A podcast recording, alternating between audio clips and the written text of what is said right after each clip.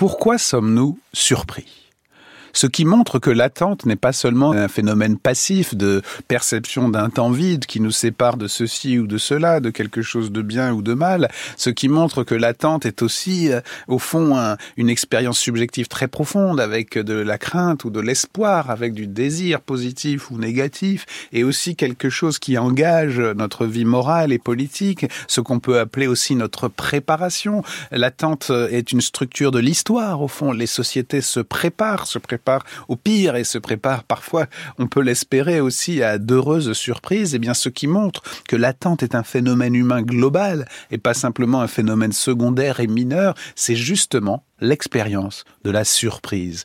Qu'est-ce que c'est que la surprise? C'est ce qui déborde toute attente pour le meilleur et pour le pire. Ce n'est pas un étonnement au sens euh, contemplatif du terme, dont on dit parfois qu'il est à l'origine de la philosophie. Oui, l'étonnement, dit Platon, et il a raison, bien entendu, c'est l'origine de la philosophie. Je m'étonne, comme euh, Vladimir Jankélévitch s'étonne du printemps euh, qui surgit le matin devant sa fenêtre. Mais être surpris, c'est autre chose. C'est être saisi, c'est être pris par un événement inattendu, non seulement pour se demander comment est-il possible que le printemps revienne chaque printemps, mais en étant en quelque sorte dessaisi de notre attente. On est pris pour le meilleur et pour le pire, et on est pris par surprise. La surprise est un dessaisissement. C'est donc aussi la source possible d'une angoisse, car si l'attente est une préparation, si l'attente est une anticipation, la surprise est une défaite de cette anticipation, et autant nous attendons de bonnes surprises, nous adorons la surprise, nous sommes angoissés par une,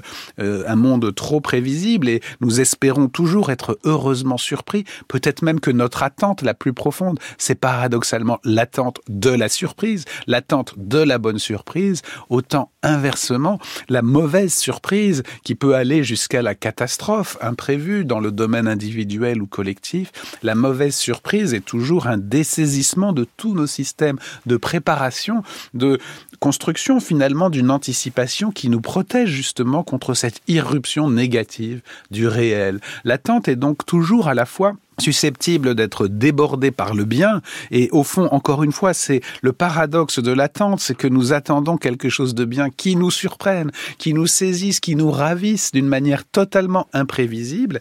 Et puis d'un autre côté, nous redoutons l'attente qui nous surprendra, qui nous dessaisira de toutes nos capacités d'anticipation et de préparation. Et c'est le traumatisme. Le trauma se définit par la rupture de toutes nos structures d'attente. Et entre les deux, pourquoi sommes-nous surpris? Quelle est la raison philosophique? Certains philosophes diront pompeusement ontologique. Quelle est la raison dans l'être?